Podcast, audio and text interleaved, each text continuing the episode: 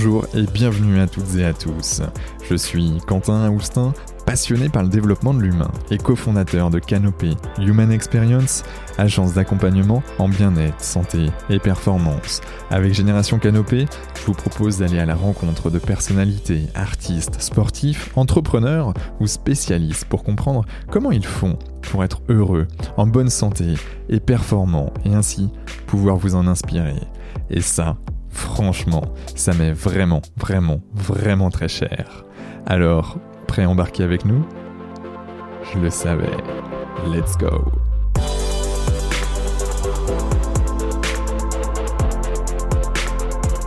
Alors bonjour à toutes et à tous, ici Quentin Aoustin du podcast Génération Canopée et euh, j'ai euh, l'immense chance d'avoir avec nous euh, le champion du monde de mind mapping, Jérôme Ouaro. Bonjour Jérôme. Bonjour Quentin, bonjour à tous. Salut. comment tu vas aujourd'hui? Eh bien, très bien. là, sur une échelle de 0 à 10, là, je suis sur un bon 8 un bon 8 sur 10. Euh, ça sent ma séance, euh, voilà, j'ai fait ma séance de yoga, j'ai la clarté d'esprit. C'est juste qu'il fait un peu chaud, mais euh, je vais pas me plaindre. Euh, voilà, ici à Londres, quand il fait chaud, euh, on profite. Ah ouais, ouais, ouais, je, veux bien le croire. et, et, donc du coup, ben, j'aime bien commencer par par une question qui, qui, qui, qui mine de rien permet de comprendre un peu euh, ben, le, le, personnage, euh, de moins de, de, chacun de mes invités. Euh, la question est toute simple. qui es-tu, Jérôme? Hmm, J'adore cette question. Qui suis-je? Je suis un citoyen du monde. Donc, je viens de l'île de la Réunion où bah, c'est un énorme melting pot culturel et que ce soit au niveau de l'île que au niveau de ma famille et euh, j'ai eu euh, la chance et le privilège de pouvoir euh, étudier en dehors de mon île. Donc j'ai pu voyager en France métropolitaine. Donc, ma, première expérience en France métropolitaine, c'était Poitiers pour ah. des études originales. Voilà. pour un réunionnais. exact. Et, et ensuite, bah, ces études m'ont amené à, également à vivre au Japon, à Osaka, au Canada, à Sherbrooke. Ensuite à Paris et maintenant à Londres. Et euh, j'adore voyager, j'adore vivre à l'étranger, m'imprégner de nouvelles cultures. Donc, euh, euh, je le définis tout d'abord par un, un, citoyen du monde. Euh, quelque chose qui me caractérise également, c'est ma passion pour les arts martiaux que j'ai depuis l'âge de 6 ans, donc que je pratique depuis voilà depuis l'âge de 6 ans. J'ai commencé par des arts martiaux japonais, notamment le karaté. J'ai fait également du jiu-jitsu japonais et euh, également brésilien avec la capoeira que j'adore absolument et euh, et maintenant depuis peu euh, plutôt chinois avec du kung-fu Wing Chun euh, que je trouve euh, extraordinaire surtout pour le cerveau d'ailleurs plus encore plus que pour le corps. Euh, donc voilà deuxième pilier je dirais pour définir qui suis-je bah, passionné d'arts martiaux. Et et ensuite, bah, bien entendu, pour la partie professionnelle également, bah, j'ai deux axes d'activité. Le premier étant ce qu'on appelle les soft skills, donc les compétences comportementales, un sujet sur lequel je travaille depuis maintenant un peu plus de dix ans.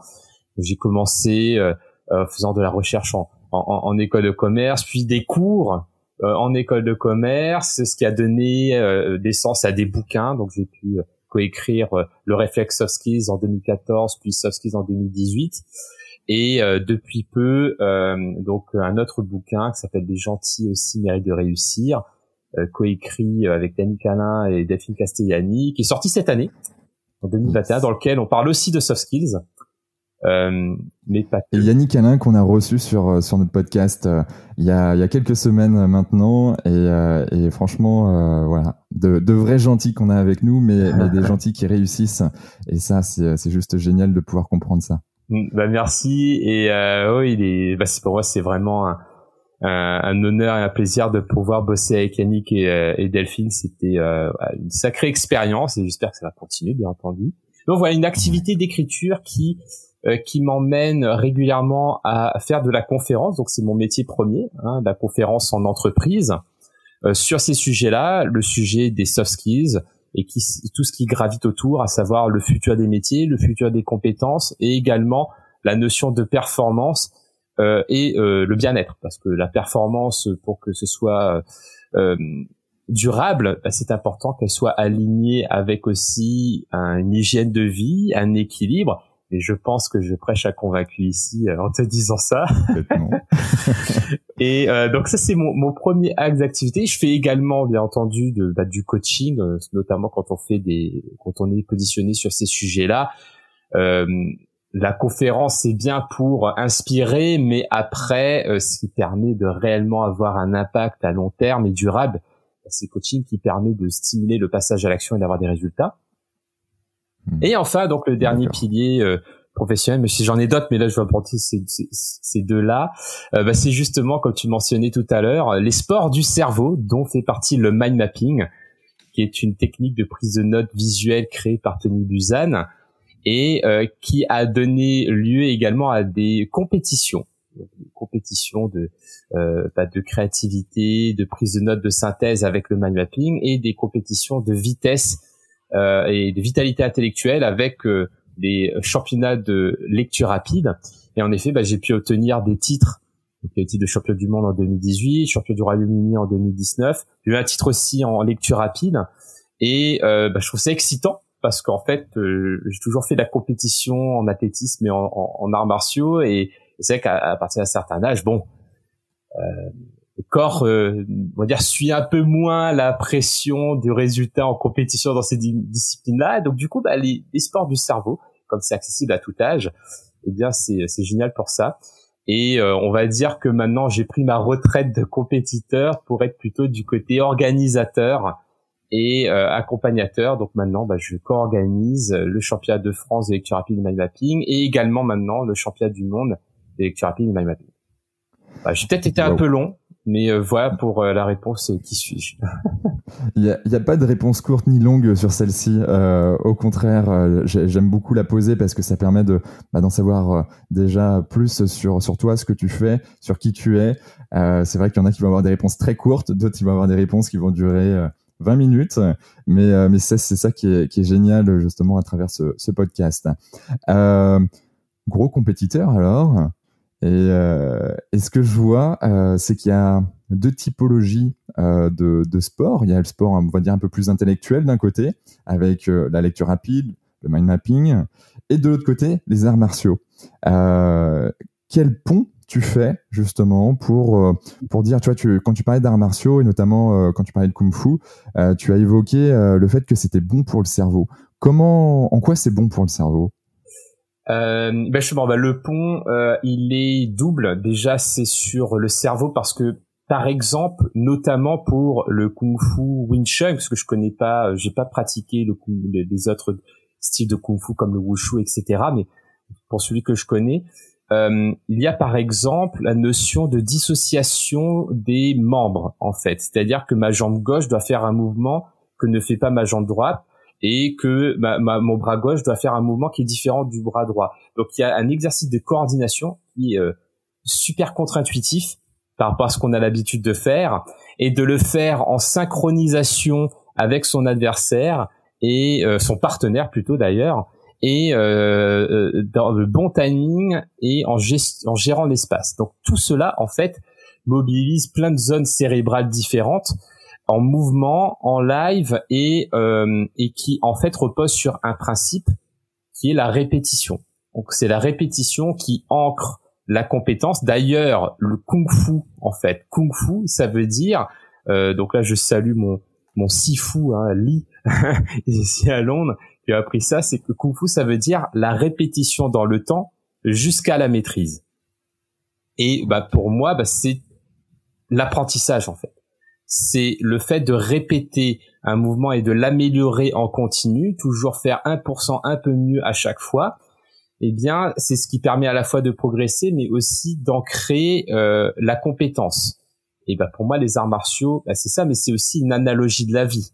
C'est euh, pour moi le kung-fu, de c'est euh, vraiment se dire je vais avoir l'autodiscipline ou je vais cultiver mon autodiscipline par la répétition euh, de mouvements en faisant de l'amélioration continue pour progresser.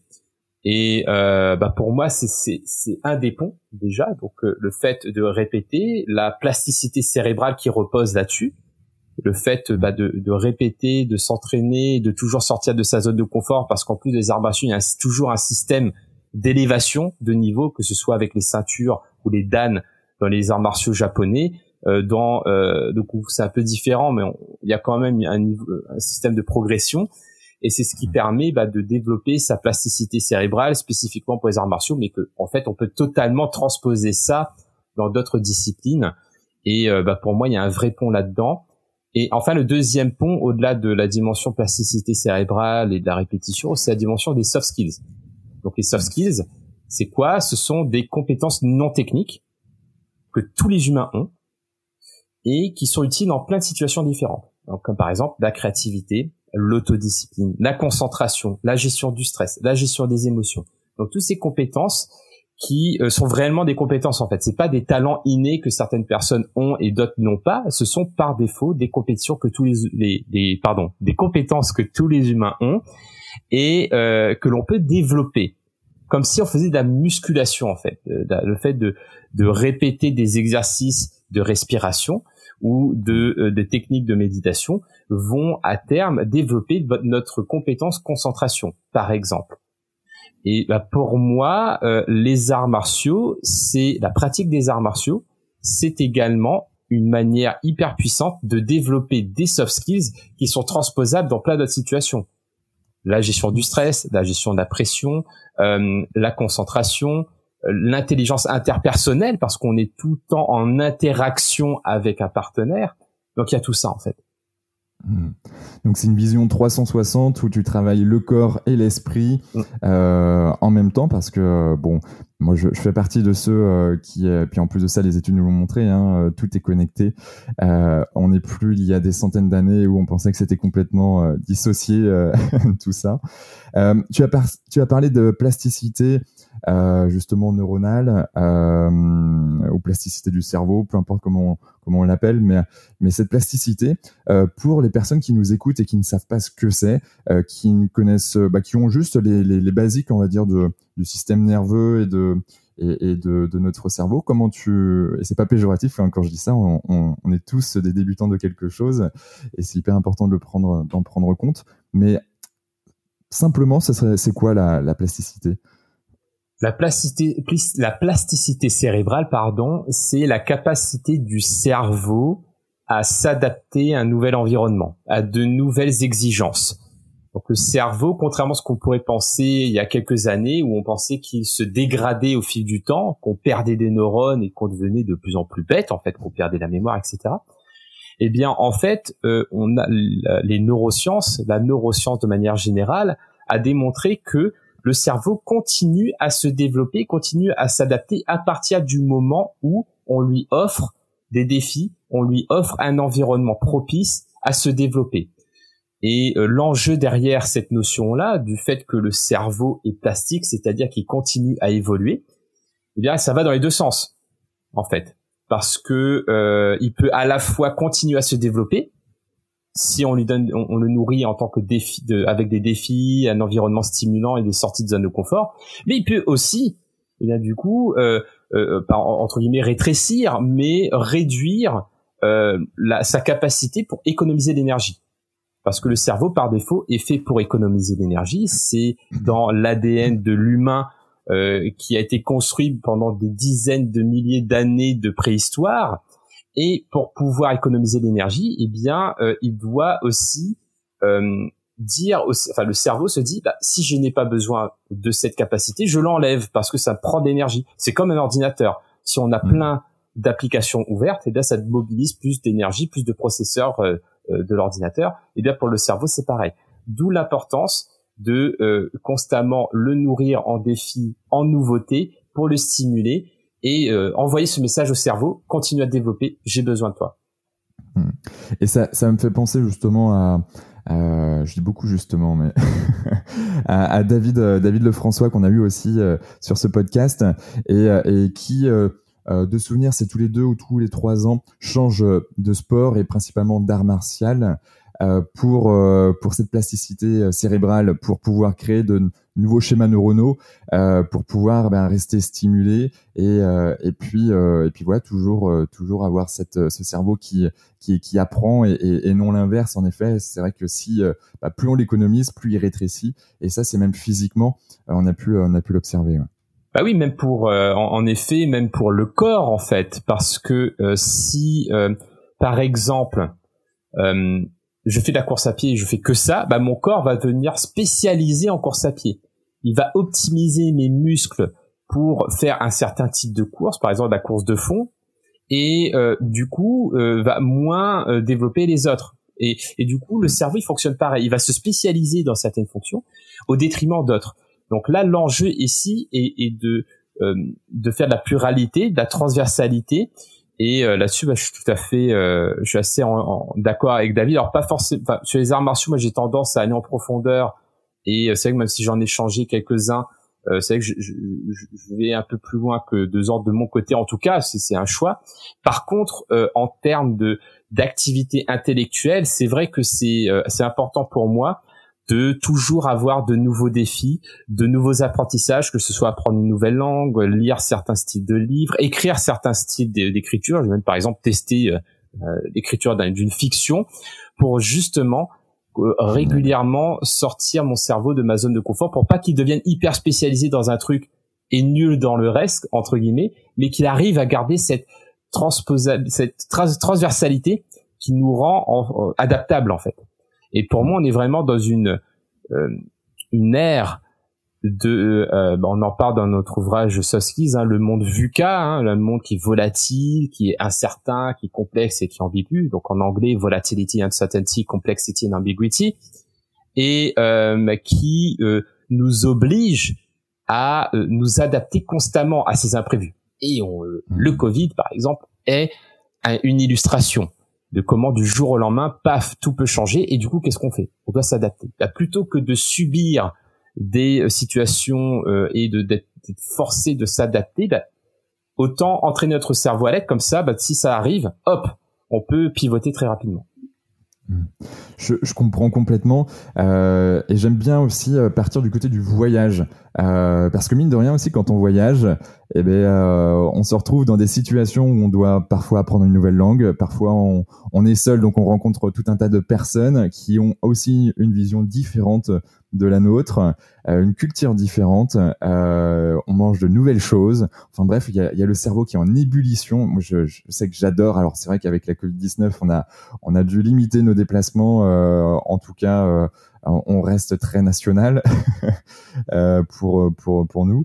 Mais mais dès que tout va pouvoir réouvrir, je sais que ça va, ça va vraiment faire du bien parce que c'est fou. J'ai eu la chance de, vivre un an à l'étranger euh, entre bah, l'Océanie euh, et l'Asie. L'Asie qui a été une vraie révélation euh, pour moi parce que c'est tellement différent. Voilà, les auditeurs, si vous n'avez pas encore été en Asie, allez en Asie juste pour pour voir un peu comment comment ça se passe parce que ça n'a rien à voir avec les pays, on va dire type européen, parce que ben, ça il y a, y a, une vie, euh, il y a une vie, il y a plusieurs vies dans une journée, et c'est assez, c'est assez exceptionnel. Euh, et, et c'est là qu'on crée aussi de nouveaux schémas neuronaux, une nouvelle vision. Euh, si on parle purement cerveau, c'est vrai que c'est juste fantastique. Et puis après, bah, ça ancre des émotions, ça ancre des souvenirs, et, donc euh, tout un tas de, de, belles choses qui fait qu'on en reparle encore aujourd'hui. Moi, ce que, ce que j'adore euh, aussi avec l'étranger, euh, le voyage, c'est vrai que c'est exceptionnel. Mais ce qui est encore mieux, si possible, euh, c'est, je trouve, vraiment de vivre à l'étranger, d'être vraiment vivre en tant qu'immigré, quoi. Euh, là, euh, et le fait, par exemple, d'avoir immigré au Japon, bah, c'est vrai que j'avais comme j'avais pas de, je vivais là-bas en fait. Donc je devais à tout prix m'adapter, d'apprendre le japonais, de faire mes courses, etc. Et ce qui était génial, bah justement, euh, c'est déconcertant, c'est que j'ai l'impression d'être un nouveau-né. C'est-à-dire que je me rappelle encore, euh, pour une petite anecdote, quand j'arrivais là-bas, eh bien j'ai fait la course pour ma première fois, forcément, parce que bah, du coup, quand on arrive comme ça dans un nouveau pays et qu'on s'installe, tout devient une première fois. Et eh ouais. Je suis parti faire les courses pour la première fois. J'ai essayé d'acheter des dentifrice pour la première fois. Et je, je, comme tout était différent, euh, j'ai dû acheter plusieurs trucs et de, en fait, je me suis rendu compte, bah en fait, c'était pas un shampoing, c'était un après-shampoing. Et, donc plein de trucs comme ça et euh, et c'est vrai que sur le coup c'est très déconcertant mais c'est hyper rafraîchissant Ah ouais, tu, tu m'étonnes. T'es parti à, à, quel âge et pendant combien de temps euh, au Japon? Euh, J'avais, c'était pendant mes études, donc c'était c'était pour une durée de un an, euh, donc c'était quand même très court. Mais en même temps, en un an, on a quand même euh, le, le, sentiment de vraiment vivre hein, sur place. Et euh, je devais avoir ouais près 22 ans à peu près. Ouais. 21, 22, ouais, c'était ça. Ouais, ça, ça, fait déjà une belle expérience euh, à cet âge-là. Euh, ouais. Et, et, et, surtout de passer de l'île de la Réunion, non, ou de Poitiers à. ouais, c'est vrai que c'était, c'est vrai que c'était une sacrée, euh, une sacrée gymnastique cérébrale, oui. Ah, génial, génial, génial, j'adore. Euh, bon, il y a, y a, plusieurs choses, mais on va commencer euh, euh, par les soft skills. Euh, c'est quelque chose que tu étudies, euh, que tu enseignes, euh, que, que tu coaches depuis depuis plus de dix ans maintenant. Est-ce que tu veux bien nous en nous en dire Qu'est-ce que c'est que les soft skills? Parce que on entend beaucoup de choses. Typiquement, je suis abonné au magazine Management en France, et alors il y a les soft skills à toutes les sauces, mais mais du coup, c'est quoi les soft skills? S'il y avait une, une, vraie définition et comment, comment concrètement, en fait, euh, on peut développer des soft skills et puis euh, les mettre dans son quotidien?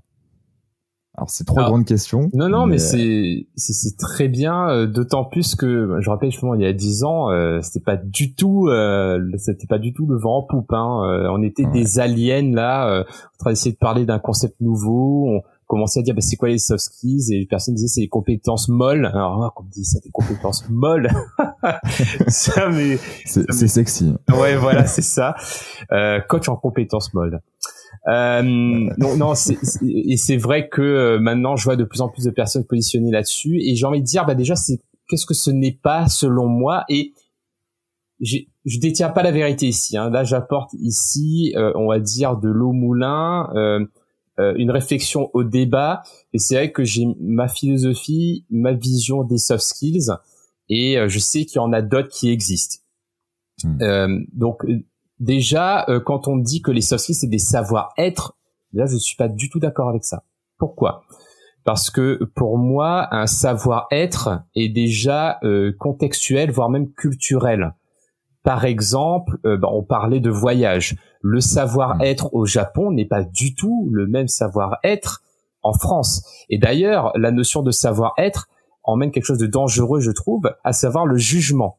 C'est-à-dire, bah, c'est tiens, quelqu'un n'a pas le savoir-être pour pouvoir faire ci, pour pouvoir faire ça. Et c'est quelque chose d'absolu, hein, aussi, savoir-être. Soit on sait, soit on sait pas, en fait. C'est pas à peu près.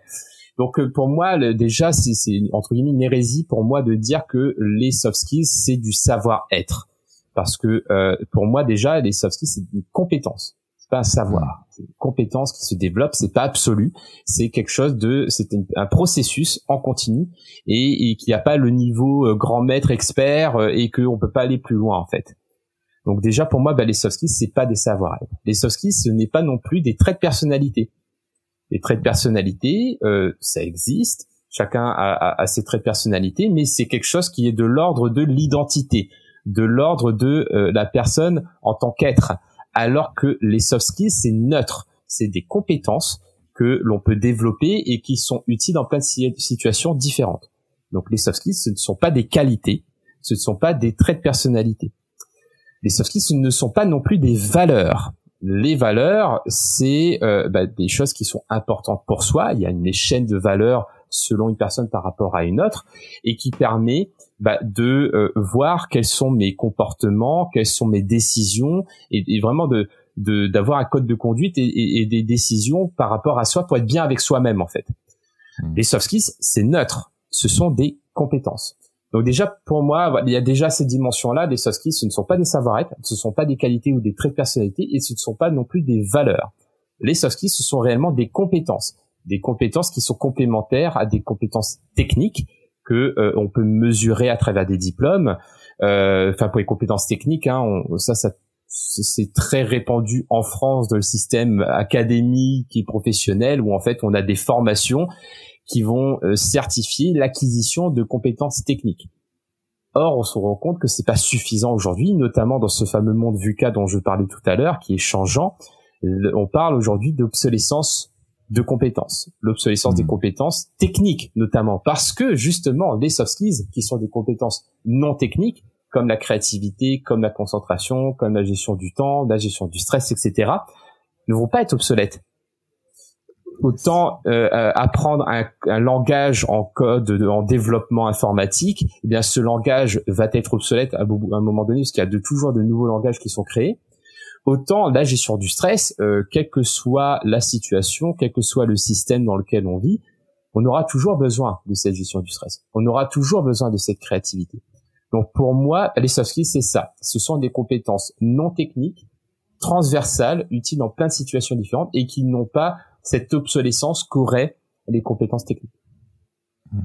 Ok. Et, euh, et donc, quels sont euh, pour toi, alors je dis pour toi, et là encore une fois, selon toi, euh, les compétences qui t'ont permis, les soft skills en tout cas, qui t'ont permis euh, de bah vraiment d'être qui tu es et qui, fait que, que de manière, alors moi je, suis un peu dans une quelqu'un qui est, qui est parfois efficient, c'est-à-dire le 80-20, ça me parle bien. Quelles sont 20% des actions qui, qui me rapportent 80% de résultats Et donc là, là-dessus, quels sont les soft skills qui, toi, te rapportent le plus de résultats aujourd'hui? Dirais qu'il y a l'autodiscipline, euh, parce que l'autodiscipline, c'est la discipline que l'on s'applique à soi et que bah du coup c'est un enseignement issu des arts martiaux pour moi. Et euh, l'autodiscipline m'a permis de créer des habitudes hmm. qui du coup m'ont permis par l'effet de répétition de développer d'autres soft skills et d'autres savoirs et autres compétences techniques. Donc je dirais en, en premier lieu et qui pour moi est la base est l'autodiscipline. Mmh. Ensuite, la deuxième compétence qui m'a, euh, qui m'aide encore aujourd'hui euh, énormément, je pense que c'est, euh, je dirais, l'intelligence relationnelle, qui est un amas de plein d'autres compétences, hein, comme l'empathie, la communication, etc. Mais je dirais la, famille des compétences de l'ordre de l'intelligence relationnelle, parce que pour moi, tout est relation. Mmh. Il n'y a pas de self-made. Hein, quelqu'un dit je me suis fait tout seul, bah en fait euh, à un moment donné il y a quand même des clients quelque part, il y a au moins des partenaires, il y a il y a des il y a pas de self-made tout seul comme ça pour moi ça n'existe pas et, euh, on, a toujours on est toujours en relation que ce soit avec des clients, que ce soit avec des partenaires, que ce soit avec des associés, euh, que ce soit avec son conjoint, sa conjointe, sa famille, etc. Même avec soi-même du coup. et oui avec soi-même aussi exactement. Et euh, donc oui, je dirais que euh, l'intelligence relationnelle c'est quelque chose qui était qui est important pour moi. Et aussi mine de rien, euh, je dirais l'audace. L'audace qui est cette capacité à se donner des défis, à se dépasser de manière choisie, intentionnelle, parce que parfois on choisit pas. Mais l'idée de de choisir mes défis, de dépasser, de prendre mes décisions et et de chercher à à la nouveauté et de faire des choses que je n'ai jamais faites eh bien je pense que bah, c'est ce qui m'a amené à, à qui je suis aujourd'hui en fait. Donc euh, si je dois faire un top 3, je dirais qu'il y aurait ça comme top 3. Après il y en a plein d'autres aussi, euh, comme la créativité par exemple, qui permet de trouver de nouvelles solutions, de nouveaux projets, de nouvelles idées. Mais euh, globalement ça, ouais. Hmm. Ok. Et l'audace, là, je, je vois le, la, la jonction avec euh, Yannick Alain, euh, qui a créé notamment la journée de l'audace. Euh, et, du coup, vous avez co-créé Elle est gentille aussi, mérite de, de réussir. donc, donc, je comprends un peu, un peu les, les, passerelles. oui, c'est vrai que. Avec Yannick, on, se rejoint sur la gentillesse, mais en effet pas que, en fait. on a aussi notre côté geek. Ah, on aime les super-héros aussi, par exemple. Juste pour la ouais, ouais, ouais. Alors plutôt Marvel ou plutôt comics? Non, DC Comics. Enfin pour moi, je sais que lui peut-être plus Marvel, mais moi plus DC Comics. Ouais. ouais j'ai cru voir des Iron Man derrière, euh, derrière son fond euh, à, Yannick. Mais moi aussi, j'adore les, j'adore les super-héros, donc euh, ça, ça, tombe bien. génial. Comment on les développe Tu vois, par exemple, l'autodiscipline. Comment on développe l'autodiscipline? Alors, tu parles de, du, kung fu et une typologie de kung fu. Comment, comment on développe euh, ça? Parce que pour moi, l'autodiscipline, c'est vraiment quelque chose euh, euh, qui, est, qui est très important, mais qui est très dur à mettre, à mettre en place, surtout pour quelqu'un qui est potentiellement très très créatif, qui peut partir un peu dans tous les sens. Et, et, et, pour avoir testé un milliard de choses, hein, le, le, le Miracle Morning où, on se lève en fait de bonne heure le matin, on essaye de tenir ça et puis bon après même si on connaît tout un tas de choses sur les neurosciences, voilà que c'est qu'en 66 jours en moyenne on va créer une habitude. Bon il y a, y a plein de choses qui, qui se rentrent en compte mais mais mine de rien l'autodiscipline pour moi en effet c'est une des soft skills qui est hyper importante, mais c'est hyper dur à mettre en place. Comment toi tu, tu, tu ferais ou, tu me coacherais euh, ou tu m'accompagnerais là-dessus? Euh, ça c'est intéressant parce que en effet c'est généralement malgré la diversité des profils que je coach que ce soit du dirigeant d'entreprise de l'indépendant à personne en transition il y a toujours ça qui revient et, et c'est vrai que euh, tu parlais d'un livre qui t'inspire beaucoup, à savoir le Miracle Morning. Et ben pour moi, sur ce sujet-là, il y a euh, le livre The One Thing. Euh, The One Thing qui est donc donc pour les personnes qui ne voient pas l'image, j'ai juste pris derrière ma bibliothèque derrière le livre de Gary Keller et de Jay Papasan. Et en fait, ce qui, ce que ce livre m'inspire dans ce cadre-là, c'est de toujours commencer par une seule chose à la fois et de se donner un défi. Et par exemple, euh, ce que c'est comme ça que je fonctionne. Hein. Tu voilà, si je suis dans une situation de coaching par rapport à l'autodiscipline, je vais pas travailler sur l'autodiscipline en fait de manière directe parce que pour moi c'est quelque chose que l'on travaille de manière indirecte. Donc je vais tout d'abord demander à la personne, ok, bah quelle est la soft skill que tu as envie de développer? Donc par exemple, Quentin, quelle serait la soft skill au-delà de, de l'autodiscipline que tu aimerais développer, par exemple? Euh, Allez, euh, c'est vrai que l'autodiscipline, c'est une, vraie problématique pour moi. Euh, J'ai envie de dire, allez, tout ce qui touche euh, à la gestion du temps, on va dire. Ok. Donc gestion du temps, euh, gestion du temps. Très bien. Donc imaginons que tu as envie de développer euh, ta gestion du temps. Euh, et je dis et, et l'autodiscipline. Donc on, voit comment on peut combiner les deux. Et là c'est ça, c'est là que j'aime bien la créativité, c'est aussi quand tu combines deux choses, qu'est-ce qui en ressort en fait. Et par exemple, quelque chose que je trouve qui fonctionne bien pour à la fois euh, travailler l'autodiscipline et euh, la gestion du temps, c'est par exemple en début de semaine de déjà se poser la question, bah, c'est quoi ma priorité de la semaine, mmh. la priorité absolue de la semaine, et euh, ensuite de prendre un créneau, un rendez-vous avec soi-même dans l'agenda, de dire bah voilà de telle heure à telle heure tel jour, je vais travailler sur cette priorité là, et de faire ça par exemple sur au minimum 4 à 6 semaines. D'ailleurs tu parlais de 66 mmh. jours, bon moi j'aime bien fonctionner euh, au, euh, mois par mois parce que je fais des bilans mensuels et ça me permet de voir bah, parce que là quelque part on a train de cultiver une nouvelle habitude mmh. et bah, de voir si c'est quelque chose qui me correspond et si c'est le cas, bah, je continue euh, après un mois. Et si finalement ça ne me correspond pas, eh bien je, je, je change, je passe à autre chose le mois d'après. Mais euh, voilà par exemple comment je fonctionne. C'est par rapport à euh, pour développer l'autodiscipline, je vais euh, réfléchir à un quelle est la soft skill que la personne a envie de développer.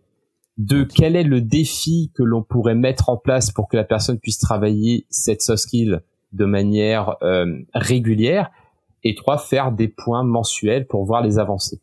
Donc si par exemple tu avais, euh, avais dit bah moi capacité de synthèse, je t'aurais donné un autre défi en disant bah tiens c'est la capacité de synthèse trois fois par semaine, tu trouves euh, un TED, un TED Talk que tu aimes et tu fais une mind map dessus. Et euh, et pour être vraiment engagé, je vais te demander par exemple d'installer l'application HabitShare HabitShare qui permet de tracer les habitudes et d'avoir un partenaire d'engagement. Donc voilà, par exemple, pour euh, et toujours, et là on travaille toujours l'autodiscipline, mais cette fois-ci avec la créativité. Yes. Alors il y a plusieurs, euh, il y a plusieurs euh, applications sur les habitudes. Toi, tu utilises HabitShare, c'est ça? En ce moment, ouais, j'ai testé plusieurs trucs et j'aime bien celle-là parce que elle est euh, super simple, elle est super légère et pas de prise de tête en fait. Je clique mes trucs et paf, c'est fait. Ok, donc en gros, tu, tu mets tes habitudes dedans, tu, euh, tu, tu, peux paramétrer tout ce que tu as besoin euh, vis-à-vis de ces, cette habitude, et puis, euh, puis tu as des rappels où tu vas tous les jours dessus à un moment donné dans ta journée, et tu, tu check si, si tu as tout réalisé, c'est ça? Euh, en fait, ce que je fais, c'est que généralement, j'ai des moments dans la journée pour réaliser mes habitudes. Donc, je sais que par exemple, avant de travailler, eh bien, euh, je vais faire, là, je joue mon application, mes étirements, mon cardio, euh, mes inversions euh, et ma lecture. Donc, je sais que généralement, avant 8 heures, j'ai checké ça. Et après, dans le reste de la journée, euh, je sais que, par exemple, après un pause déjeuner, généralement, j'ai ma méditation et euh, à la fin de ma journée, j'ai ma gratitude. Donc je fonctionne par moment et euh, en effet euh, sur euh, par, par exemple à 8 heures, je sais que je vais cocher ces trucs-là, à midi ce truc-là et avant de me coucher ce truc-là en fait. Yes. Ok. Il y a une notion de point derrière ou euh, qui te stimule et qui te dit ok c'est bon vous avez vous avez franchi vos vos 100% de, de réussite ou vos 100% d'habitude aujourd'hui ou comment ça se passe? Hmm. Ah, au, début, oui, euh, il y avait ce système de gamification qui me euh, qui me plaisait bien, mais c'est vrai que maintenant, euh, c'est pas ce qui me stimule. Là, en ce moment, je fonctionne beaucoup par phase en fait. Hein. Euh, je suis très à l'écoute de ça, et c'est pour ça que je me donne toujours des moments tous les mois, tous les trois mois pour me remettre en question, pour changer mes habitudes, parce qu'il y a aussi cette notion de plasticité cérébrale et pas de m'encrouter dans un dans dans une routine entre guillemets. Et euh, et en effet, euh, là en ce moment, je suis plus dans une phase où je suis à l'écoute de mon ressenti, comment je me sens juste après. Donc c'est plus ça qui me euh, qui me fait ouais ouais non c'était cool là par exemple là j'ai fait une séance de yoga ouais là je, je me sens bien j'ai fait du slow movement et tout euh, avec cinq respirations par asana euh, ouais je me sens super bien génial, génial, génial. En effet, le, le yoga, moi, je, je, pratique la cohérence cardiaque. Euh, moi, c'est c'est un régal depuis à peu près un an. C'est euh, bon, bien sûr, je fais de la méditation, je fais mon sport. Bon, bref, pareil. Hein, j'ai mais mais je je fais aussi attention à à, quel type de sport j'utilise et, tous les jours c'est un sport différent. Alors c'est principalement du sport, je, je, le fais seul hein, de manière générale pour pour euh, voilà, je me lève le matin, c'est sport direct, mais euh, mais ça va être en effet plutôt de la, soit de la gym, soit de la course, soit en tout cas tout un tas de choses qui nous permettent justement de d'être stimulé et de se stimuler pour pour être euh, bah, pour être actif et, en, pleine forme pour la suite de la journée. Euh, ok.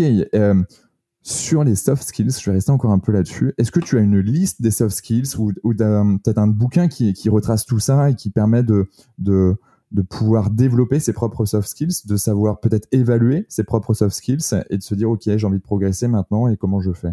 Ouais.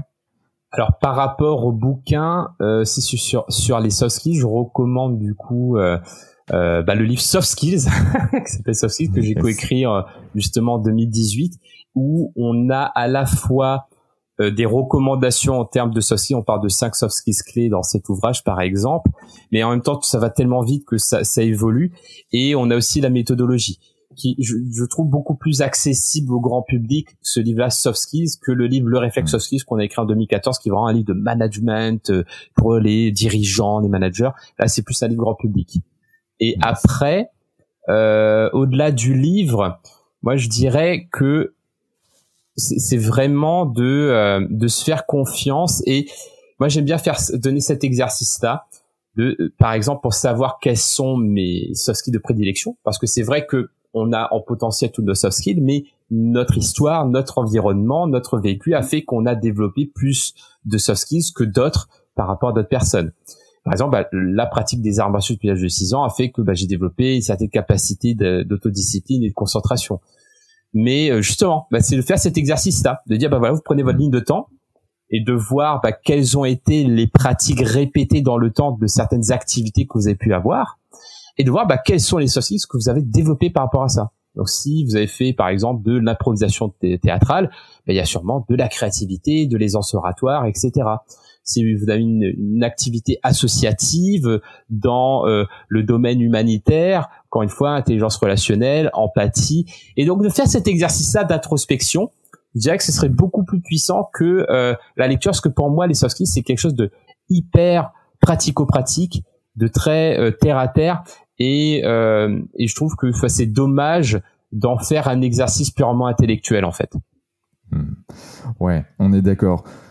C'est hyper important et stimulant en effet d'apprendre des nouvelles choses, mais si ça ne sert à rien, bon, ça va un temps, j'ai envie de dire. Euh, ok, euh, soft skills. Euh, on a parlé de synthèse tout à l'heure. Qui dit synthèse dit mind mapping. Mind mapping, euh, c'est quoi le mind mapping?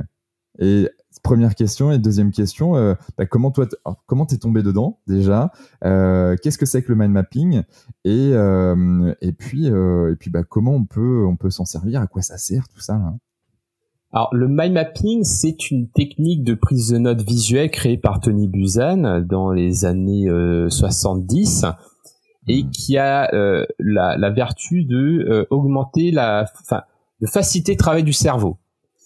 Donc, alors là, comme on est en mode audio, on va utiliser le pouvoir de l'imagination pour imaginer comment, à quoi ressemble une mind. Bah, imaginez vous ayez une feuille A4 en format paysage et qu'au centre de cette feuille, vous avez une image qui est hyper captivante.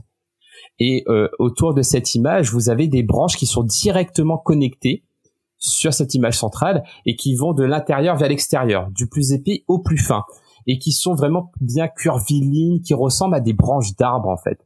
Euh, et sur chacune de ces branches, vous avez des mots, un mot clé, un mot par branche et que pour chaque branche, comme un arbre, vous avez des ramifications, des plus petites branches en fait. Vous avez de grosses branches en petites branches du centre vers euh, l'extérieur, et euh, que euh, bah, finalement, ça, vous avez une carte au final qui représente l'arborescence de sa pensée. Donc le mind mapping, c'est ça, c'est une manière de structurer sa pensée en arborescence de manière visuelle en partant du centre vers l'extérieur pour faciliter le travail du cerveau, donc pour mieux mémoriser. Et euh, bah, l'idée, c'est par exemple, si on a un sujet central comme les soft skills, bah, de mettre euh, une représentation des soft skills au centre. D'ailleurs, bah, la, carte que j'ai faite au championnat du monde, c'était ça, c'était une carte sur les soft skills. Et au centre, j'ai fait Superman, voilà, pour le côté euh, geek et DC Comics. Et euh, ensuite, eh bien, j'ai fait des branches qui, qui expliquent c'est quoi les soft skills, c'est quoi, c'est pour qui, comment on les développe, quelques exemples. Donc j'ai fait mes, on va dire mes grandes parties qui sont mes branches de premier niveau. Et après, je vais plus en détail. Et donc, euh, bah, c'est ça le, le, mind mapping en fait. Et le mind mapping, on peut l'utiliser pour synthétiser, synthétiser un livre, synthétiser un magazine, synthétiser une vidéo. On peut euh, euh, l'utiliser pour s'organiser également avec une notion de priorité. On peut l'utiliser pour être créatif en disant bah voilà, je vais de manière libre laisser ma pensée aller en arborescence. Euh, ça peut être pour euh, se préparer, se préparer à une conférence. Par exemple, toutes mes conférences, je les prépare avec une mind map. Hmm. Ça peut être pour se préparer pour un projet. Donc, euh, à partir du moment où on pense, on peut appliquer le mind mapping. Ok. Et donc, au cœur, alors tu as mis un Superman mhm. par rapport aux soft skills. En fait, là, je, lis un bouquin, par exemple, je, je, mets quoi au cœur euh, Par exemple, euh, The One Thing. Toi, pour toi, ça serait quoi?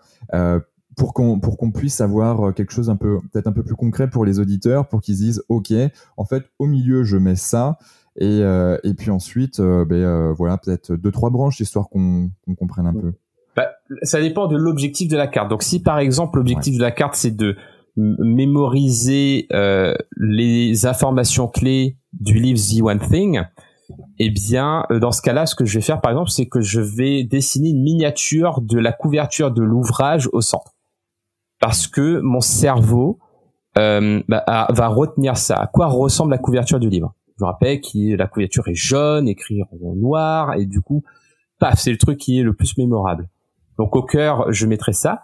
Et ensuite, je vais mettre les grands principes qui me semblent les plus pertinents de l'ouvrage. Par exemple, la notion de focus. Euh, par exemple, la notion euh, d'habitude. Ensuite, la notion de euh, donc il y a, la notion d'effet domino, par exemple. Je, je mets vraiment des choses qui résonnent pour moi, en fait, dans ce cas-là, parce qu'une synthèse, c'est quelque chose d'assez personnel. Et euh, euh, voilà par exemple, euh, après c'est que j'ai pas fait, j'ai pas fait de mind map pour ce livre-là, donc là j'essaie de, de le faire en live dans ma tête, mais voilà comment je fonctionnerais sur un ouvrage.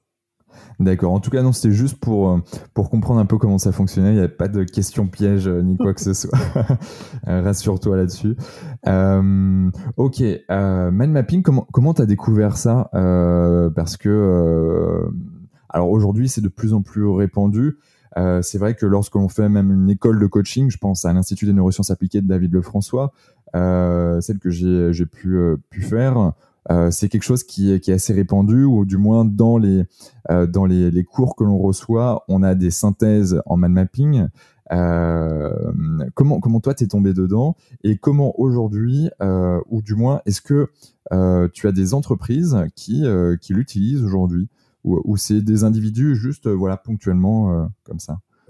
Alors par rapport à comment je suis tombé dans la marmite du mind mapping, en fait, c'est par rapport à mon ami associé Nicolas Lisiac, qui euh, donc lui formateur en lecture rapide depuis euh, depuis plus de 12 ans maintenant, je crois, et euh, qui du coup était vraiment dans tout ce qui était sport du cerveau, dont faisait également le mind mapping. Et pour lui, son rêve, c'était de rencontrer Tony Buzan, qui avait créé les championnats du monde de lecture rapide et de et de mind mapping. Donc du coup, il est parti en 2017 en Chine participer au championnat du monde de lecture rapide pour rencontrer Tony Buzan avec qui on a bien sympathisé, avec euh, notamment Michel Wozniak qui le connaissait bien aussi. Donc on a ramené Tony Buzan en France en 2018 pour une conférence devant 400 personnes qu'on a organisée dans le cadre des championnats de France de lecture rapide et de mind mapping euh, 2018 qu'on organise.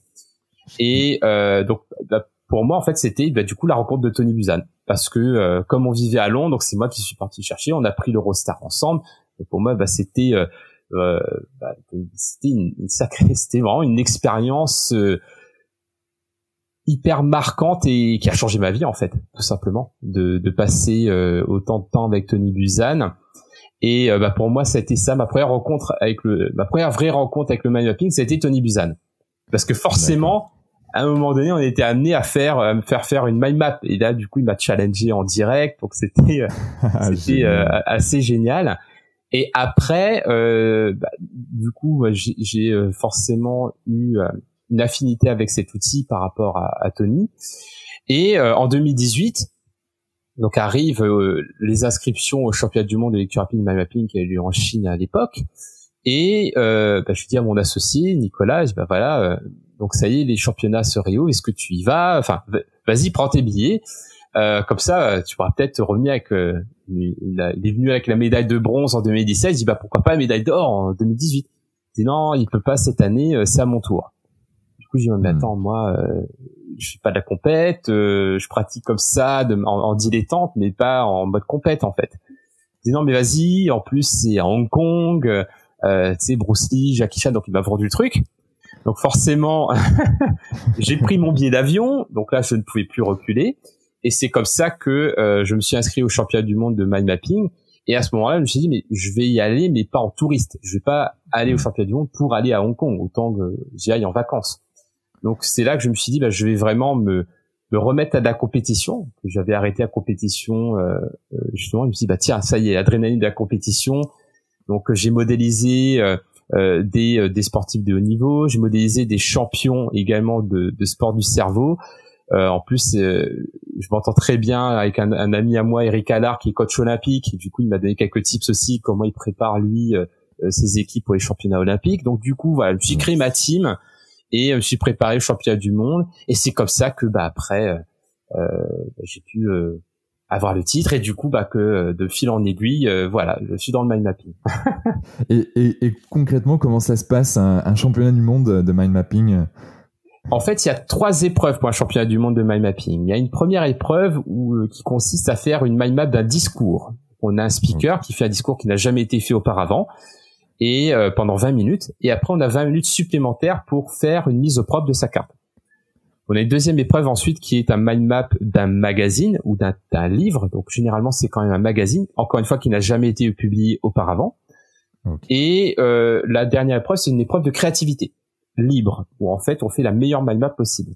Donc nous là la dernière fois quand euh, comme on l'a fait en ligne, euh, on, on l'a fait euh, avec aussi une dimension improvisation où ils ont un, un mot clé euh, pour tout, tout le monde pour pouvoir faire libérer leur créativité. Et donc on a ces trois épreuves et on a toute une grille de notation pour pouvoir attribuer des points à des mind maps avec des arbitres certifiés qui vont juger les mind maps, sachant qu'on a deux arbitres par mind map pour être sûr que bah, ce soit un, travail bien fait. Et voilà, et après il y a un classement. Et dans le top 10 des, des points, eh bien, il y a une finale en fait qui se joue ensuite dans les arbitres et qui vont choisir les meilleures cartes de ce top 10 pour faire le classement final. Ok. Et donc, tu as été euh, élu champion du monde de mind mapping en 2019 18 18. 18 Ok. Et ensuite, envie, ben voilà, déjà coach, envie de, de vouloir coacher, former, accompagner une équipe euh, pour, pour qu'elle soit championne du monde également, c'est ça hein? Ouais, bah en fait depuis euh, bah, depuis 2018, on faisait pour le championnat de France et c'est vrai que bah, depuis qu'on organise le championnat du monde, donc euh, oui, on a toujours une équipe passion d'apprendre, euh, à la fois pour euh, le championnat de lecture rapide et pour le championnat de, de mind mapping. Et là, cette année d'ailleurs, je salue euh, notre équipe qui a fait une super performance. donc par équipe, on a fait deuxième en lecture rapide, deuxième en, en mind mapping, et on a eu des médaillés également avec Marianne qui a obtenu une médaille de bronze au, au championnat du monde. Enfin non, elle a obtenu euh, trois médailles de bronze, pardon, au championnat du monde, et euh, Salim qui a eu une médaille d'or au championnat du monde. Donc euh, très très fier, très content et je suis je suis honoré d'avoir une team aussi géniale de gens hyper gentils, hyper généreux et hyper brillants quoi. Et, et, comment on fait voilà pour, pour, pour vous rejoindre si on en a envie, si on a envie de se développer, se challenger, rejoindre une team, en effet, passion d'apprendre euh, qui ont des, des soft skills apparemment très intéressantes. Bah, il faut nous contacter. Enfin, vous pouvez me contacter parce que c'est vrai qu'en général, on sélectionne en priorité les, euh, les membres de nos formations. Parce que pour nous, en fait, on a créé le championnat pour que ce soit un défi à relever pour nos clients. Parce que, bah, comme pour euh, souvent dans les formations, on s'inscrit, on les suit un peu en mode podcast, en arrière-fond, mais on va pas, pas forcément mettre vraiment en pratique ou et se dépasser. Et, pour nous, le fait de faire un championnat pour nos clients, c'était une manière d'avoir un défi à relever et de vraiment les engager et d'avoir des, des, des, vrais, euh, une vraie acquisition de compétences et un vrai euh, dépassement. Et surtout avec une ambiance d'équipe, parce que on n'est pas dans, en fait, c'est une compétition, mais euh, comme on le fait en équipe, il n'y a pas du tout l'esprit compétitif. C'est une compétition avec soi-même. Et, et, et, du coup, voilà, c'est pour ça que on privilégie ce qu'on a, on, est limité à 20 personnes par équipe. Hmm, pour euh, le championnat. D'accord. Et donc, euh, on mettra peut-être euh, les contacts si tu veux bien nous les donner. dans ces cas-là, s'il y, a des gens qui veulent, qui veulent vous rejoindre, ou du moins candidater, on mettra ça dans les notes du podcast dans ces cas-là. Ça t'intéresse? Ah, bien, bien sûr, je, crois que tu, tu, es au courant. Alors moi, ce serait plutôt la, la, lecture rapide que le mind mapping, tu vois. Et donc du coup, sans transition aucune, lecture rapide. Ouais. Euh, pour moi, c'est quelque chose qui, euh, euh, je, je, je, vois, tu vois, tout simplement, moi, je suis quelqu'un qui n'a jamais vraiment aimé lire jusqu'à il y a, j'ai envie de dire, une petite dizaine d'années. Euh, parce qu'en fait on me forçait à l'école de, de lire et, euh, et, comme beaucoup en fait bah, quand on te force à faire quelque chose ben t'as pas envie. Euh, et surtout que les bouquins que qu'on nous forçait à lire euh, ben franchement c'était pas c'était pas ce qui m'animait euh, le plus et, euh, et donc j'ai eu une sorte de rejet pendant des années de la lecture. Alors j'aimais beaucoup les magazines, euh, alors c'était des petits articles etc, mais mais pas plus. Et puis, euh, et puis en fait, j'ai, j'ai quitté gentiment le monde du, tra du pas du travail parce que c'est au contraire, je suis rentré dedans et j'ai quitté le monde de, de, de, des études. Et c'est là que j'ai, je me suis dit mais attends, mais si j'ai envie de me développer, si j'ai envie d'apprendre encore plus, certes les formations c'est génial, présentiel, en ligne, mais la lecture c'est juste fantastique tout ce qu'il existe aujourd'hui sur plein de domaines. Et euh, j'ai commencé à lire un bouquin, deux bouquins et, et plus ça allait, bah plus euh, j'ai bon c'est bien, je lis de plus en plus vite, j'apprends de plus en plus de choses, mais j'ai envie d'apprendre encore plus de choses. Et donc du coup j'aimerais euh, ben diminuer mon temps de lecture derrière. Alors j'ai testé des choses, j'ai lu, etc. Euh, Jusqu'à tomber sur ta formation euh, bah, il y, a, quelques semaines, euh, un petit mois. Et, donc bah, j'aimerais que tu nous en dises un peu plus sur ben peut-être déjà ce que c'est que la lecture rapide, parce que ben, à, partir de quel moment en fait on, dit qu'on est un, lecteur qui, lit rapidement. Et puis, puis est-ce que tu aurais des, ouais, des petits tips à nous donner comme ça pour, pour pouvoir lire rapidement? Alors, pareil, moi, la lecture rapide, c'est Nicolas Lisa qui m'a emmené là-dedans. Et c'est vrai que c'est ce qui est génial avec la lecture rapide, c'est que bah, non seulement, bien entendu, ça fait euh, gagner du temps parce qu'au lieu de prendre des, euh, par exemple, 10 heures pour lire un livre et qui du coup, que les 10 heures, on va pas le faire de bout en bout. En fait, on va les mmh. étaler sur plusieurs semaines, donc ça prend des semaines pour lire un bouquin. Bah, en fait, quand on peut le lire en, une heure, bah, en fait, ça nous fait gagner euh, des semaines, en fait, à l'absolu. Et donc déjà, donc il y a bien entendu il y a ça. Ah, mais c'est vraiment, en, fait, pour moi, le bénéfice, c'est même pas ça le meilleur bénéfice de la lecture rapide. Pour moi, c'est l'entraînement cérébral. Et euh, bah, d'ailleurs, euh, bah, Nicolas a, a, participé à une étude scientifique, une première étude scientifique sur euh, la lecture rapide avec des radiologues à Marseille. Donc, il y a quelques années, je crois que c'était en 2018 ou 2017. Et, et en fait, ils ont démontré que bah, les radiologues qui ont pratiquer la lecture rapide avait une efficacité de lecture des radios augmentée de 20%. Donc il y a une vraie transversalité euh, de, euh, de, de, niveau de, de montée en compétences via la lecture rapide euh, par rapport à ça. Et justement là, on est en train de mener une étude scientifique internationale en, en, partenariat avec une université au Maroc pour montrer justement quels sont les impacts cognitif positif de la lecture rapide au-delà de euh, du fait de lire plus rapidement. Un impact en termes de concentration, en termes de mémorisation, en termes de vivacité d'esprit. Et pour moi, bah, c'est ça les réels euh, bénéfices de la lecture rapide, c'est que c'est vraiment un entraînement du cerveau. On entraîne notre cerveau à aller plus vite. On entraîne notre cerveau à euh, être plus concentré, à être plus vif. Et mais comme pour tout entraînement, enfin comme pour tout, euh, toute musculation, tout, tout, tout résultat, on a besoin de s'entraîner justement. Et c'est comme la course à pied. Donc la lecture rapide, donc c'est repose à la fois sur des techniques, sur de la stratégie et surtout sur de l'entraînement en fait. Donc euh, par exemple, une stratégie de lecture rapide, c'est quel est mon objectif quand je prends un livre? Est-ce que j'ai envie de retenir l'histoire? Est-ce que j'ai envie de retenir des astuces pour pouvoir les appliquer dans mon quotidien? par exemple, si je reprends le livre The One Thing, quel est mon objectif? C'est d'avoir euh, des techniques pour être plus focus et efficace. Donc mon cerveau a un objectif. Du coup, ma stratégie va être différente que si je disais bah, j'ai envie de retenir euh, toutes les, les, storytelling du livre en fait. Hmm. L'expérience de lecture sera totalement différente. Et après, une autre stratégie, c'est par exemple quand je prends un livre, avant de commencer à le lire de la, du mot numéro 1 au dernier mot, je vais d'abord feuilleter le, euh, euh, le sommaire. Je vais bien regarder la quatrième de couverture. Je vais feuilleter le livre pour voir à quoi il ressemble, préparer mon cerveau à la lecture. Donc c'est comme si je disais à mon cerveau, bah voilà le contenu qui t'attend, sois prêt. Du coup, ça va augmenter le niveau de concentration et d'attention pour la lecture. Voilà, donc ça c'est par exemple une astuce de, de stratégie. Et après, il y a des techniques. Donc des techniques, par exemple, le guide visuel qui permet de guider ses yeux pour euh, euh, faciliter, pour fluidifier la lecture et également stimuler la concentration parce que le mouvement est beaucoup plus captivant pour les yeux et le cerveau que le statique. Euh, ça va être également euh, de trouver la meilleure, la meilleure position possible pour lire et donc par exemple de se reculer pour augmenter son champ de vision, par exemple. Donc c'est de comprendre les mécanismes liés aux yeux et au cerveau.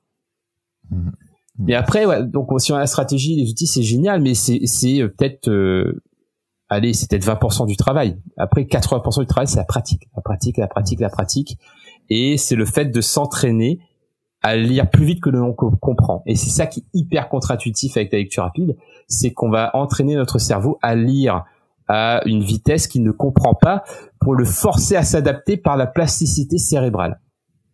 Hmm. Et tout à l'heure, oui, pardon. Vas-y, vas-y, je t'en prie. Parce que tu posais une autre question également, c'est quoi un lecteur rapide en fait? Et pour cela, ben, on mesure en nombre de mots par minute.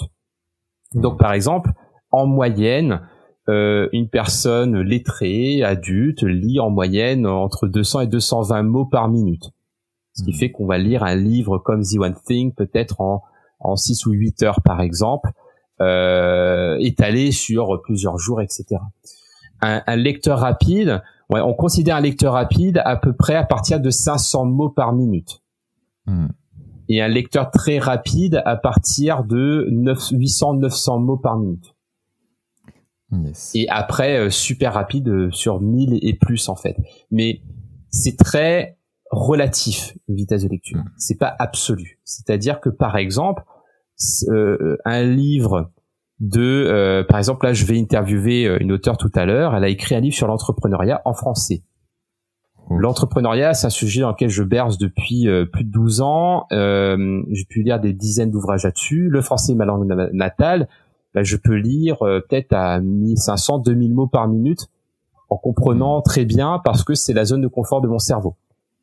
En revanche, si je lis un roman ou encore encore plus un, livre de philosophie en anglais, bah forcément je pourrais pas aller à cette vitesse. C'est trop euh, trop euh, compliqué pour mon cerveau parce que la, la, lecture euh, dépend de euh, bah, la langue, dépend de son niveau de vocabulaire et dépend du niveau de complexité de l'écriture également. Yes. Ouais, ouais. Quand j'ai fait le test, j'étais à 400 et quelques mots, 430 de souvenirs. Euh, ok. Euh, donc, euh, donc du coup, je, mais après, je, j'avais déjà ces petites techniques, des, des petites techniques toutes simples hein, avec avec le doigt ou une baguette que j'utilise pour pour lire un peu plus rapidement. Mais mais là où, où tu, tu pointes du doigt quelque chose et qui sont derrière la lecture rapide, c'est aussi ben, la confiance en soi, euh, potentiellement parce que mine de rien c'est contre-intuitif de dire euh, ok je lâche prise je dis euh, même si je comprends pas mais en tout cas mon cerveau lui comprend. Mais il faut que je lâche prise là-dessus. Et si on n'a pas forcément le niveau de confiance nécessaire eh ben quelque part on va pas forcément lâcher prise comme il faudrait. Et, et donc bah, c'est contre-intuitif. Bah, c'est contre-intuitif. Non c'est que ça nous permet de ou ça nous bride en tout cas euh, sur sur le fait de les lire beaucoup plus rapidement derrière. Euh, et, je trouve ça assez, assez fantastique. Et, et puis il y a toute la partie euh, neurologique là qui est exceptionnelle. Donc là, je, je, je, vais me mettre à fond euh, dans, dans ta formation là cet été. Yes. c'est vrai que c'est comme tu dis, il y a, y a la, confiance en soi qui est qui est double en fait. C'est d'abord la confiance, euh, la confiance dans quelque chose qui n'est pas encore là, et confiance que ça va arriver, qu'il y aura ce déclic que je vais y arriver. Et il y a aussi le fait que bah, quand j'y suis, eh bien, je sais que je suis capable de commencer un bouquin et de terminer. Et mine de rien, ça peut paraître bête comme ça, anecdotique, mais bah, personnellement, moi, j'étais un lecteur lent. Hein. Moi, j'étais à, peut-être, je sais pas, moi, 160 mots par minute. Et pareil, euh, les livres, c'était pas du tout mon truc. Du coup, je lisais jamais. Et j'avais aucune confiance dans ma capacité à lire un livre ou donner un livre. Pour moi, c'était une sorte de stress, en fait mais euh, comment je vais faire? Ça me prend un temps fou. Euh, est-ce que je vais y arriver? En plus, ça prend tellement de temps que euh, le temps que je termine le livre, j'ai oublié la moitié parce que ça fait trop longtemps. Et c'est ça aussi l'intérêt de la lecture rapide, c'est que comme c'est condensé en une ou deux heures de lecture, eh bien, euh, c'est encore frais. Alors que si mmh. c'est étalé sur des semaines, voire des mois, euh, j'ai oublié. Et, et c'est vrai de de se dire bah, déjà je suis capable, on me donne un livre, je sais que je suis capable de lire du début jusqu'à la fin, mais en plus d'un point de vue euh, mental, je sais, j'habitue mon cerveau à commencer et terminer.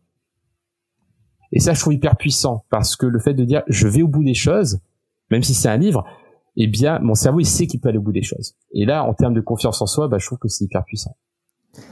Ouais, ouais, ouais, ouais. Mais, euh, comme pour tout, hein, on commence quelque chose, on va jusqu'au bout, et, euh, et ça, c'est euh, c'est quand même assez gratifiant euh, derrière. Euh, c'est c'est fantastique. Hâte, hâte d'en savoir un peu plus. et puis en plus de ça, tu, tu m'as chauffé avec la partie neuro neurosciences, donc donc ça pour sûr. Je ferai partie des vôtres cet été. Mais une autre anecdote, si tu veux, tu parles de l'été et tout ça, un truc que j'ai remarqué en, en, termes de, de bénéfices, c'est que comme j'ai entraîné mes yeux à choper de l'information très rapidement. Bah, par exemple, quand on va euh, à un festival, un concert, etc., on doit rejoindre des amis. Eh bien, je vais toujours le premier à dire ah bah tiens dans la foule, un peu tu sais comme où est Charlie, hop, j'arrive à, à, à, repérer rapidement la personne par rapport aux autres. Et ça, j'ai remarqué, et je pense que ça doit être lié à ça, parce que c'était pas du tout une, une capacité naturelle pour moi au départ. Mais euh, ouais, par, par exemple, pour cet été, si je sais qu'en France ça réouvre, pas encore ici euh, euh, au Royaume-Uni, mais voilà, si vous pouvez ressortir et qu'il y a des foules, etc., bah, vous arrivez à vous retrouver plus facilement.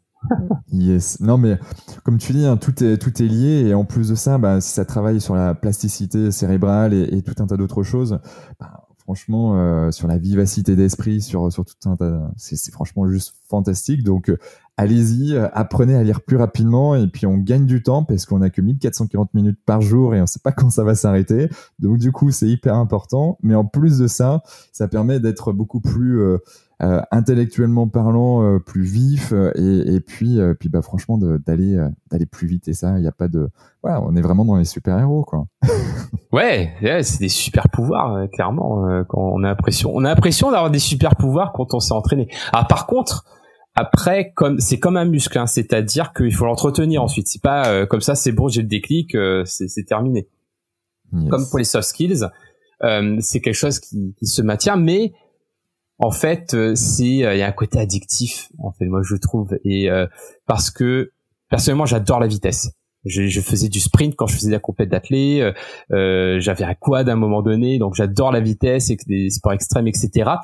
Et il y, a, ce côté adrénaline aussi dans la vitesse avec la lecture rapide que je trouve assez addictif. Ah, yes. Mais en fait, je le, mesure. Euh, tu vois, typiquement, j'ai une, une tablette. Euh, alors, j'utilise, je suis très bouquin papier, mais le soir, avant de me coucher, euh, voilà, j'ai, mes lunettes euh, avec euh, des filtres orange et puis plus ma, ma liseuse juste avant de me coucher pour être bien et, qu'il n'y ait pas de lumière bleue qui, on va dire, parasiterait mon, mon sommeil. et donc, je me rends compte que des fois, je suis dans une sorte de flow. surtout que j'écoute beaucoup, j'écoute je lis beaucoup de, de biographies juste avant de me coucher et ça va hyper vite des fois. J'ai l'impression d'être dans un monde parallèle. Euh, je sais pas si c'est normal, mais en tout cas, euh, je trouve assez excitant et, et, et, assez intéressant. Et puis, puis gentiment, moi, ça m'emmène pour pour aller pour aller dormir. Mais après, j'ai d'autres lectures dans ma journée où je vais être sur des. Là, j'ai reçu un bouquin sur sur les investissements euh, en entreprise et comment euh, comment chercher des investisseurs, etc. Et, et typiquement, c'est pareil quand on a un truc que j'ai euh, qu'on m'a donné aussi comme comme tips.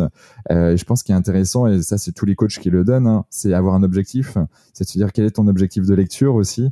Euh, qu'est-ce que tu veux apprendre à travers ton bouquin et, c'est vrai que bah, comme comme je te le disais on est on est en train de regarder on a des investisseurs qui sont intéressés par par, euh, par euh, notre société Canopy Human Experience. Et donc, bah, plutôt que de dire oui, non, comme ça, sans rien savoir, ben, mon réflexe aujourd'hui, c'est d'aller lire. Mais vu qu'on n'a pas beaucoup de temps non plus pour, euh, entre ben, aujourd'hui et la rencontre avec les investisseurs, ça va être justement de dire, OK, il faut que j'apprenne, ou du moins je lise un maximum de choses, que je condense, je fasse un résumé en mode mind mapping. Donc, du coup, lecture rapide plus mind mapping va me permettre de, derrière, moi j'aime bien faire ça sur, sur un paperboard euh, et euh, le mind mapping. Et, euh, et puis, alors pas aussi poussé que, que, que, les tiens avec des branches plus fines, etc. Mais moi, c'est des, des, petits traits, mais il faut que j'apprenne et que j'améliore tout ça. mais mais c'est clair que c'est hyper puissant. Et, et l'objectif, le pouvoir de l'objectif, il n'y a pas de débat. Clairement. le, cerveau a besoin de ça. Le cerveau, ouais, complètement. Euh, on va partir sur des, sujets aussi que, que, j'aime bien aborder.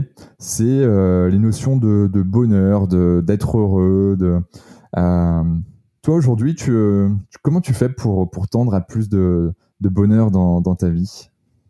Hmm, Bonne question. Euh, je dirais qu'il y a. Bah, je réfléchis à ce qui me rend à, ce qui me rend heureux, ce qui me génère du, du bonheur. Et, et il y a deux types pour moi, il y a deux choses dans le bonheur. Il y a euh, les moments, les moments de, de joie, d'enthousiasme, de bien-être, etc. Et il y a la continuité. Hmm. Et, euh, et, je travaille sur les deux. C'est-à-dire que je vais réfléchir à comment me créer un environnement et des rituels qui m'assurent une continuité en termes de bien-être de, de joie et, et, de bonheur. Et euh, mais c'est pas suffisant en fait, parce qu'à un moment donné, ça devient monotone. Donc j'ai aussi besoin de moments mémorables et de moments mémorables euh, que ce soit euh, avec moi-même en fait, hein, euh, me faire des kiffs, etc. Mais surtout en, en relation avec d'autres. Donc ça va être des moments de partage, des, euh, des voyages, des sorties. Euh, par exemple là, je me suis mis au squash et pour moi, bah, c'est des moments, euh, géniaux parce que c'est à la fois interpersonnel, mais en plus c'est du cardio, c'est top. Et et, euh, et en fait, et, tout cela en filigrane aussi, c'est de la nouveauté euh, parce que euh, j'ai besoin de nouveautés. En même temps, j'ai besoin d'une certaine structure.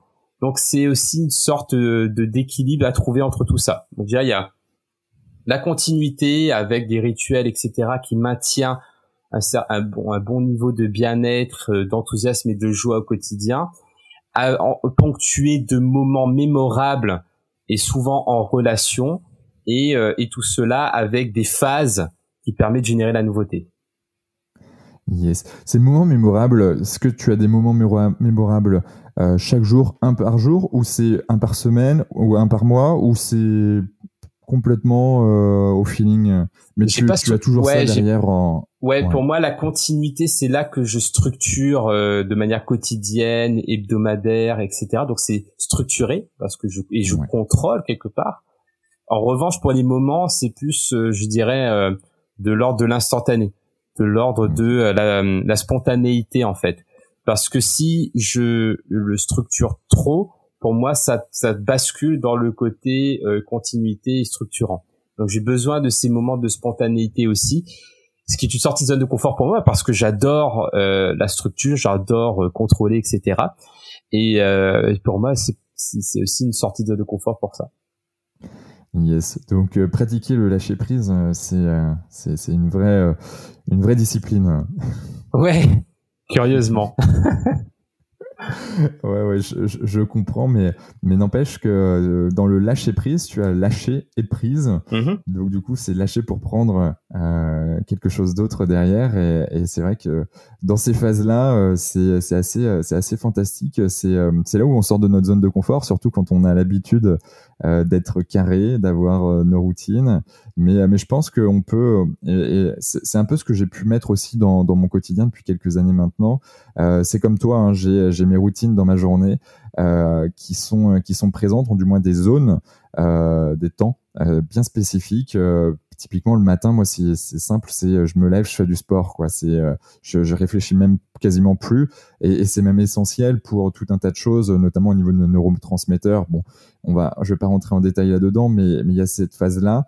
Et puis la méditation, la cohérence cardiaque, c'est des essentiels pour moi. Après, euh, dans ma journée, il y a des espaces pour, ok, ben, ça va être euh, échange avec des, des amis euh, voilà que je n'avais pas pu échanger depuis depuis pas mal de temps. Je passe un coup de téléphone. Et puis c'est un peu du hasard hein. bon bah si je l'ai au téléphone c'est pas c'est cool. Si je l'ai pas bah je vais appeler quelqu'un d'autre. Et donc du coup il y a ce petit moment de surprise. Et puis vu que ça fait six mois qu'on s'est pas eu au téléphone ben clac. Il y a il y a des moments en effet un peu comme comme tu le dis qui qui peuvent être mémorables. Mais après si on peut le faire et on les vivre en présentiel avec euh, voilà, euh, j'adore aussi hein, le saut en parachute euh, et autres, donc sport extrême, ça, ça me connaît, donc, donc ok, je comprends complètement. donc c'est ton équilibre, un équilibre voilà de, de, de, bonheur, de bien-être à travers. Oui, et en même temps, euh, bah, il en parle d'ailleurs dans ce briefing, l'équilibre n'existe pas vraiment en fait. C'est une succession de déséquilibres, comme quand on marche, c'est une succession de, de, de chute entre guillemets euh, à chaque pas et en fait on se rattrape dans un déséquilibre. Donc euh, il y a aussi cette acceptation qu'il n'y a pas d'équilibre. Il y a hmm. que des périodes, il y a des phases, il y a des moments. Et c'est comme ça que maintenant j'essaye de, de, de me concentrer, enfin de, de voir les choses, ce qui n'est pas simple.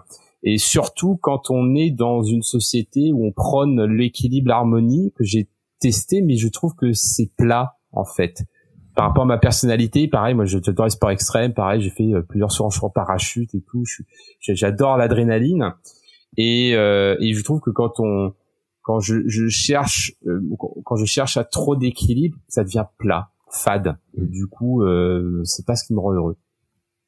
Ouais, j'ai l'image d'une d'une balance, tu vois, qui est qui est en permanente en permanence euh, activée, un coup à mhm. droite, un coup à gauche, et euh, et on avance comme ça.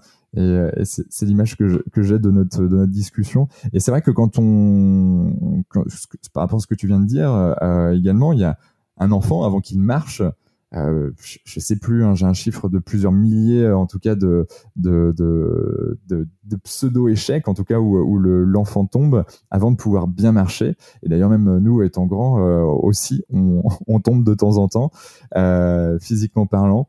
Donc euh, donc en effet, c'est trouver une sorte de zone d'équilibre, mais qui n'est pas un équilibre, mais en tout cas qui nous permet tout simplement d'avancer euh, derrière. Et en effet, je pense qu'il y a on peut on peut on peut rester pas mal de temps sur cette discussion de, de cette théorisation euh, de mmh. l'équilibre parce que il y a beaucoup à dire.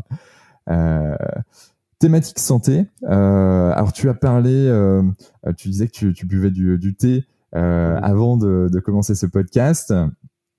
Tu, tu fais du sport, mine de rien, tu fais du yoga, donc du kung fu.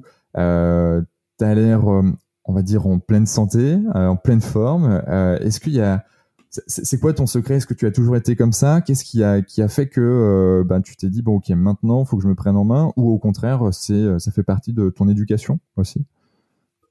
Hmm. Je pense pareil, je pense qu'il y a eu des phases dans ma vie quand j'étais plus jeune. j'ai toujours fait du sport. Ça, en effet, le sport, ça a toujours été présent.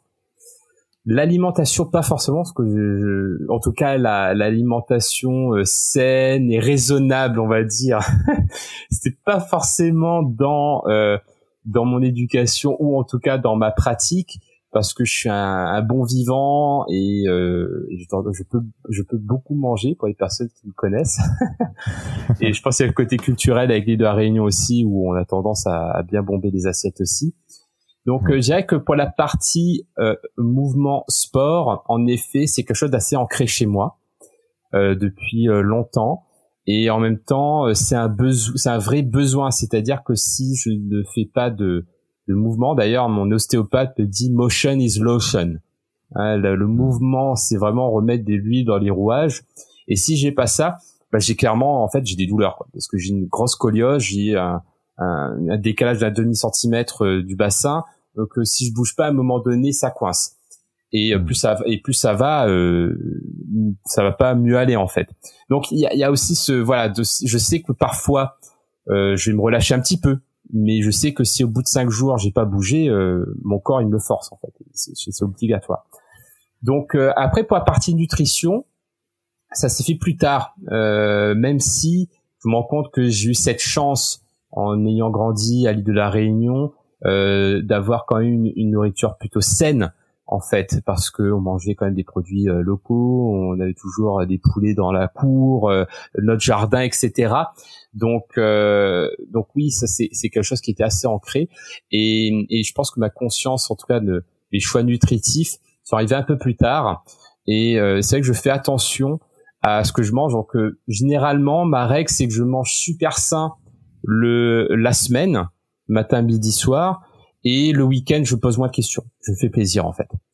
Euh, parce que pour euh, justement parler d'équilibre, parce qu'à un moment donné, j'étais en mode radical et en fait, je, me rends compte que bah, le, la bonne bouffe, euh, entre guillemets, euh, les plaisirs culinaires, euh, ça fait partie également de ces moments mémorables qui me nourrissent d'un point de vue bonheur. Donc du coup, j'ai réussi à trouver ce déséquilibre dans enfin cet équilibre dans ce déséquilibre entre guillemets et euh, c'est comme ça que je gère pour la partie nutritive. Et après, quand même quelque chose euh, que, que j'ai réalisé plus très tard pour le coup, mais qui euh, maintenant, surtout que le Covid, je pense que ça a pris une dimension encore plus forte, c'est la dimension santé mentale. Parce que j'ai toujours été une bête de travail, hyper focus, une grosse capacité de travail, etc mais euh, bah, je me rends compte de plus en plus que euh, c'est pas pour autant que je suis euh, invincible face à l'épuisement mental en fait et face au stress. Et euh, même si je pratiquais depuis pas mal d'années maintenant euh, ces disciplines de gestion des émotions de, de type méditation yoga etc plutôt par rapport à on va dire une quête d'équilibre plutôt que d'une quête de santé mentale, eh bien je me rends compte qu'en fait c'est quand même un besoin physiologique finalement et, et que pour moi bah, c'est devenu primordial au même titre que la santé corporelle. D'accord. Et donc du coup, si je reprends bien, je reprends bien, je comprends bien, euh, ta santé mentale, tu la travailles par du sport, par euh, de, des étirements, par euh, quelque chose de physiologique? Alors il y a, y a ça fait partie, ça en fait partie, mais c'est pas suffisant justement. Mmh. au début, je pensais que c'était un échappatoire en fait. J'allais me défouler, voilà, je prenais mon, sac de frappe, ma corde à sauter, je faisais mes sprints et, et en fait ça, ça suffit pas parce que euh, c'est une stratégie de fuite dans ce cas-là. Hmm. Et, je, je me suis rendu compte que ce qui est important, c'est aussi de se libérer la charge mentale. Et euh, la libération de la charge mentale, moi, je la vois de trois manières différentes. Et, et je me rends compte de, de plus maintenant de plus en plus de mes coachings tournent autour de ça. La, libérer la charge mentale, c'est déjà réussir à, à muscler son cerveau pour qu'il puisse porter plus de charge. Donc pour moi, les sports hmm. du cerveau, le mind mapping, la lecture rapide, les techniques de concentration, c'est une manière de se muscler pour euh, euh, mieux euh, gérer, porter la charge mentale. Mais pareil, c'est pas suffisant, parce qu'on a des limites. Comme le corps peut porter un certain poids jusqu'à un certain moment. Donc la deuxième chose aussi, c'est selon moi, c'est de littéralement éliminer du poids, éliminer du poids mental. Euh, par exemple en supprimant des rendez-vous s'il y en a trop, en, se euh, en se retirant de certaines responsabilités ou projets si ça ne nous correspond plus. Donc c'est en éliminant en fait, éliminer pour euh, se libérer. Et en fait le, et le troisième pilier, c'est la collaboration. C'est pas tout porter tout seul en fait. C'est également de partager le poids avec des collaborateurs, avec des associés, avec des partenaires. Et c'est pour ça que maintenant tout ce que je fais, je le fais au minima, à minima en duo pour ne plus avoir à porter toute cette charge mentale tout seul en fait. Et, et pour moi, bah, c'est devenu primordial euh, également de travailler là-dessus. Et le sport ne peut plus être la seule stratégie, sinon c'est une stratégie de fuite. Il y a besoin d'avoir ces fondamentaux-là qui passent du coup par de la prise de décision, qui passent par de l'organisation, qui passent par, de l'entraînement du cerveau. Et pour moi, c'est un tout. En fait. Et également, et bien entendu, le mindset, le mindset qui est hyper important pour moi. Et, et je préfère parler de mindset que d'état d'esprit, parce que la notion de état d'esprit, c'est que c'est un état qui est là alors que le mindset, c'est un réglage de l'esprit, comme un settings, des equalizers. Et euh, moi, j'aime bien euh, réfléchir comme ça, me disant, bah, là, comment je règle mon esprit par rapport à comment je me sens et par rapport aux besoins de la situation.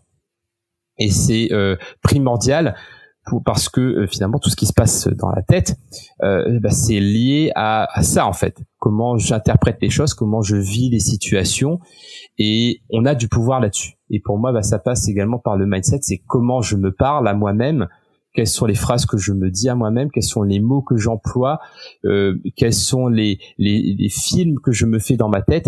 Donc il y a tout ça qui va euh, qui va être le réglage de mon esprit, mon mindset et qui, et qui va du coup conditionner comment je vis les situations, d'où euh, bah, le stress, euh, euh, l'anxiété, etc. Donc ça part de là également. Donc sport oui, mais aussi libérer la charge mentale et travailler le mindset. Yes. Et ça, ça, demande une vraie prise de, de conscience et, et, de développer sa conscience personnelle euh, pour savoir où est-ce qu'on en est, savoir euh, où est la jauge euh, de, de, plusieurs euh, paramètres. Hein. Tu parlais d'équaliseur. Euh, c'est exactement ça. Hein. À partir du moment où je, vois bien là, une belle image en face avec plein de niveaux. Et, en fait, plus on a conscience de soi, plus on a confiance de notre niveau, plus on a conscience de nos capacités à faire les choses plus derrière on va pouvoir ajuster euh, les bons paramètres pour pouvoir bah, aller là où on a envie d'aller. Et, euh, ça, je trouve ça, assez exceptionnel. Et merci de nous, nous partager, nous remettre ça euh, en tête. Merci. C'est vrai que la, en fait, les soft skills, ça passe avant tout par la conscientisation, en fait. Conscientiser des choses qui sont déjà là, de mettre des mots sur ce que on ne voyait pas auparavant, pour les rendre plus réels, et pour moi, bah, les soft skills, tu parles de confiance en soi, c'est euh, réellement un outil de confiance en soi parce que les soft skills, c'est des ressources que l'on a en soi, que l'on peut mobiliser. Et euh, la confiance en soi, c'est quoi? C'est se sentir capable, sentir capable de faire face à une situation, de faire face à une imprévue. Et bah plus j'ai des ressources en moi, plus j'ai conscience de ces ressources, plus je me sens capable. Et plus je me sens capable, plus j'ai confiance en moi. Et euh, bah pour moi, les, les soft skills, c'est également euh, donc ça passe par la conscience, la conscientisation, euh, qui mène du coup euh, naturellement à la confiance en soi par rapport à ce panel de ressources qui augmente euh, au fond de moi. Yes. Ok. Je, ne peux que partager ce que tu dis. J'aimerais qu'on structure un peu ta journée dans le sens où de ton lever à ton coucher, qu'est-ce qui se passe? Alors, on peut, on a pu comprendre, voilà, euh, à travers euh, l'heure 24 qu'on vient de passer ensemble, euh, un certain nombre de choses. Mais je, suis je suis assez fan moi de, de, de, découvrir en fait des amis, les routines de mes amis, de, ou des gens que je rencontre comme toi, qui, qui, qui, qui ont des, des, des vrais on va dire une vraie expertise sur sur ces domaines de, de performance et, et donc j'aimerais savoir quelle est, une, quelle est la journée presque type, même si j'aime pas trop dire ça, mais en gros, tu te lèves à quelle heure, tu te couches à quelle heure, et entre-temps, quelles sont tes plages horaires de routine? Euh, on va prendre un, on va prendre un lundi, c'est plus simple euh, parce que euh, bah, j'ai des journées dans la semaine, les jours ouvrables, les week-ends, etc. Mais si je prends par exemple un lundi, je me lève à 6 heures, je fais du yoga, ensuite je vais faire un petit peu de cardio, ensuite, ça va être euh, euh, petit déjeuner. Généralement, c'est porridge avec des fruits pour que ce soit hyper sain. Et ensuite, c'est méditation. Je visualise ma priorité de la journée. Ensuite, je me lance. Alors le lundi, on commence en fait par notre rendez-vous d'équipe, donc avec mon équipe, où justement on partage nos priorités de la semaine nos apprentissages de la semaine passée et euh, en mode mastermind. Et après on démarre notre journée. Et ensuite euh, à ouais à 17h à 17h40 c'est squash avec mon pote. Et ensuite je vais direct au kung fu deux heures de kung fu après ce qui me fait arriver chez moi vers vers euh, euh à peu près 21h30 et généralement je suis au lit vers 22h30 23h d'accord c'est à peu près un lundi avec des rendez-vous et des et euh, des sessions de travail au milieu, bien entendu. Ok. Non, mais ça nous permet justement de, de voir un peu comment tu comment tu fonctionnes et, euh, et puis tu fais tu fais attention, j'imagine, à ton sommeil. Euh, si tu te couches, euh, voilà, sur euh, sur sur ces horaires-là, tu, tu tiens tes 7 heures. Oui, je fais attention à ça et après j'accepte que pareil, il y a des déséquilibres que par exemple ça m'arrive de lever à, à minuit, enfin de me coucher à minuit ou de des fois de mal dormir tout simplement, d'accepter que ça arrive, mais pas de dramatiser et de me dire bah tiens bah par exemple de caler un, un, 20 minutes de, de, de, sieste euh, dans l'après-midi par exemple l'après-midi. Euh, ça permet de compenser, ça remplace pas, mais ça permet de continuer sa journée ou de me dire bah tiens ce week-end euh, cette semaine euh, par exemple on avait pendant le championnat du monde de Mayapin lecture rapide c'est une semaine hyper hardcore euh, où j'ai dû pas euh, sacrifier le week-end, certaines soirées, etc. Mais c'est normal parce que c'était euh, pendant une semaine un événement capital pour l'année. Hmm. Et après, je me suis dit, bah, de toute façon, le week-end prochain, c'est euh, grasse mat, je fais rien, je coupe tout. Donc voilà, je, je, je raisonne comme ça en fait. Yes. En tout cas, je pense que c'est clair pour, pour nos auditeurs. quel est ton meilleur rebond? Suite à un échec, euh, quel, est quel a été ton meilleur rebond? Euh, Il y en a eu plein. Hein. Le, le seul, le premier qui me vient là, curieusement, c'est euh, après un échec amoureux en fait. C'était euh, voilà, j'étais en relation, ça s'est très mal terminé et bah, j'étais au fond du trou, etc. Et en fait, c'est à ce moment-là où euh, je me suis dit bah ok bah euh, je vais voyager, euh, je vais en France. On a fait un road trip et après je suis parti dans la foulée au Japon. Et c'est pour moi ça a été un des, meilleurs rebonds de ma vie en fait. Donc oui, le, après une grosse déception, donc digérer et rebondir assez rapidement sur quelque chose de totalement nouveau, d'excitant et de rafraîchissant. Ok. Et c'est vrai que le voyage nous permet, nous permet de, d'aller dans ce sens en tout cas. Et, et je comprends, je comprends ce que tu, ce que tu nous dis complètement. Euh, merci pour ce partage. Euh, on arrive sur les dernières questions. Euh, as-tu un, gris-gris, une croyance que tu n'oses pas forcément dire à tout le monde, mais qui toi t'anime profondément et qui te permet, bah voilà, de d'avoir ta North Star, quoi, ton voilà, tu, tu, tu, tu sais quelle direction prendre et, et même dans les coups bas, dans les dans les moments un peu plus difficiles, tu te raccroches à ça. Peut-être, est-ce que tu as quelque chose comme ça? Voilà, c'est une bonne question. Euh...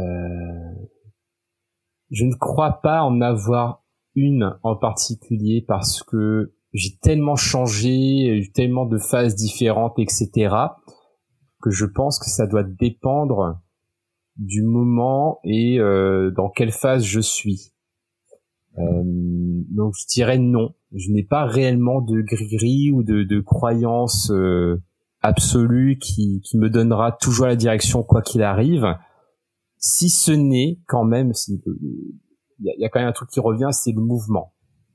C'est si je m'embourbe, euh, si je m'embourbe en fait euh, à, et que je reste statique et que je commence à réfléchir trop, euh, bah c'est là que euh, je perds pied. Alors que quand je suis dans l'action, je, quand je suis dans du mouvement, ça me met dans le moment présent et ça, ça m'énergise et, et en chemin, j'ai de nouvelles idées, de nouvelles créativités. Donc je dirais le mouvement, que ce soit au sens littéral. Par exemple, quand ça va pas, moi, un truc que je fais, c'est que je marche jusqu'à ce que j'en puisse plus. Je fais 30 000 pas s'il le faut et, euh, et après je reviens, je dors et ça fait un reset. Donc ça, c'est ma manière de faire un reset. Quand ça va pas, je marche, je marche, je marche, je marche je mange, je dors. et, et, du coup, pendant cette marche, tu, tu réfléchis, tu, tu laisses venir toutes les idées? J'essaie de pas réfléchir justement. J'essaie de d'être en contemplation.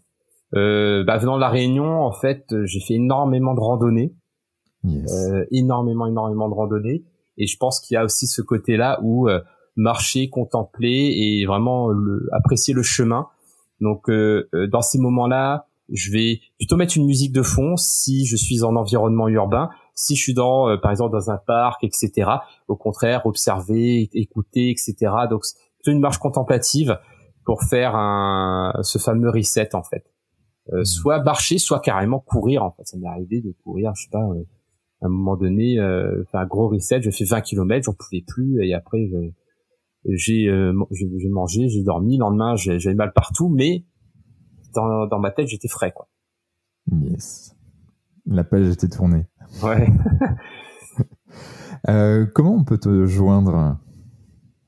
Euh, Le mieux, c'est euh, pour les personnes, pour les personnes qui me connaissent très bien, le mieux c'est WhatsApp. Et pour les personnes que je ne connais pas encore ou qu'on se connaît très peu, c'est LinkedIn. J'aime beaucoup LinkedIn, je suis assez actif sur LinkedIn. Et euh, je trouve que c'est encore un réseau euh, assez propice pour euh, pour ça. Donc ouais, plutôt utile.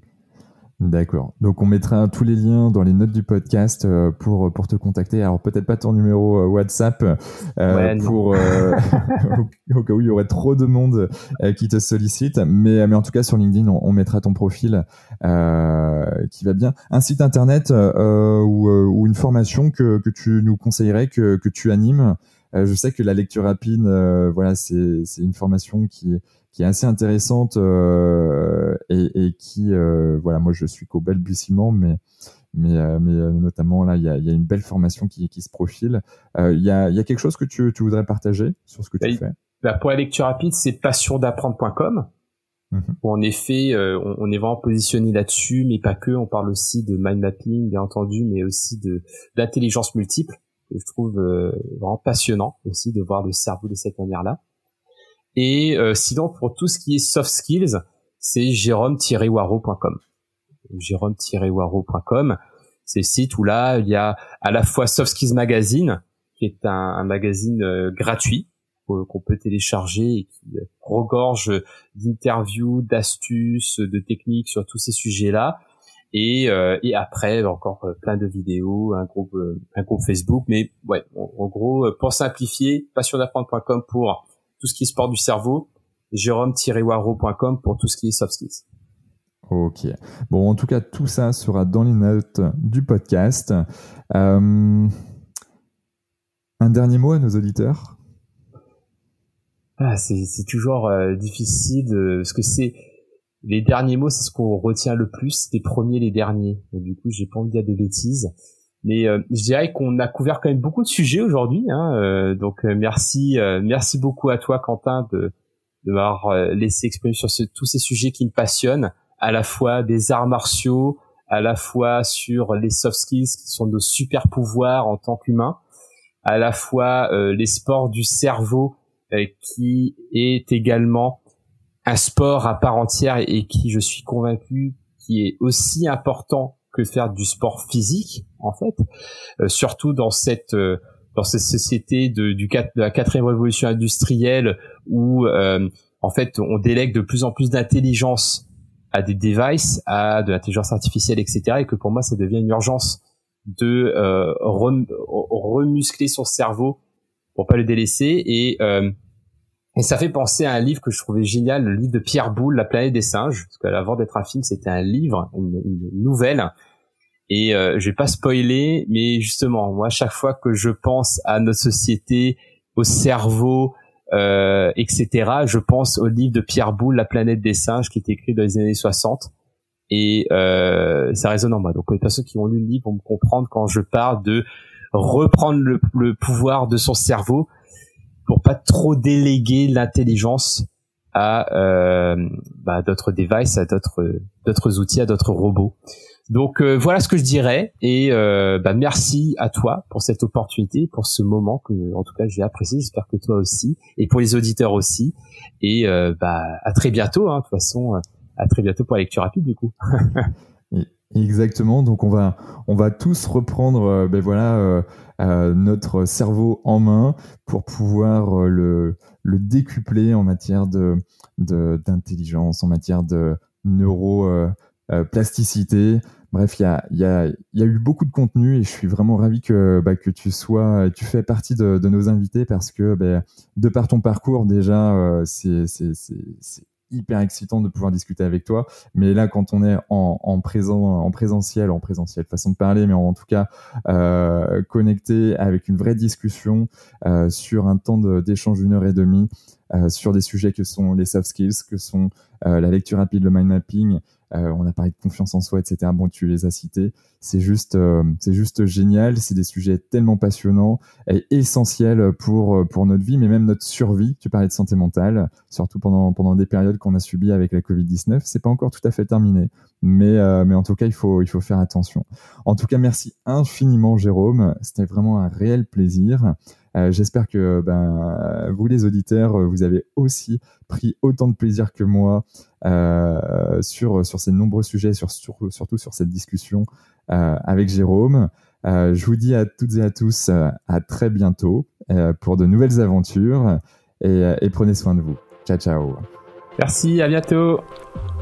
Bravo Vous avez écouté cet épisode Génération Canopée jusqu'au bout. Merci de le partager à au moins 3 personnes autour de vous, d'inscrire vos amis au podcast sur leur smartphone et de mettre une note 5 étoiles avec un gentil commentaire, c'est ce qui nous fait ressortir dans les classements. Et c'est hyper important pour nous. Pourquoi? Parce que ça nous permet de toucher un maximum de personnes qui méritent d'être plus heureuses, en meilleure santé et plus performantes si elles le désirent. D'autant plus que plus on a d'abonnés, plus on va pouvoir faire venir des personnalités exceptionnelles avec tout ce qu'elles ont à nous apporter. Aussi, si vous me laissez votre email sur canopégénération, un q a n o p e e génération g e n e r a t i o n.com, je vous enverrai l'épisode de la semaine ainsi que 2 3 conseils. Pour finir, si vous souhaitez passer un cap dans votre vie et être plus heureux, améliorer votre niveau de santé et ou devenir plus performant, toute l'équipe de Canopé Human Experience va vous bichonner comme il se doit si vous nous écrivez sur génération@canopé.com. C'était Quentin Aoustin et je vous embrasse. Ciao ciao.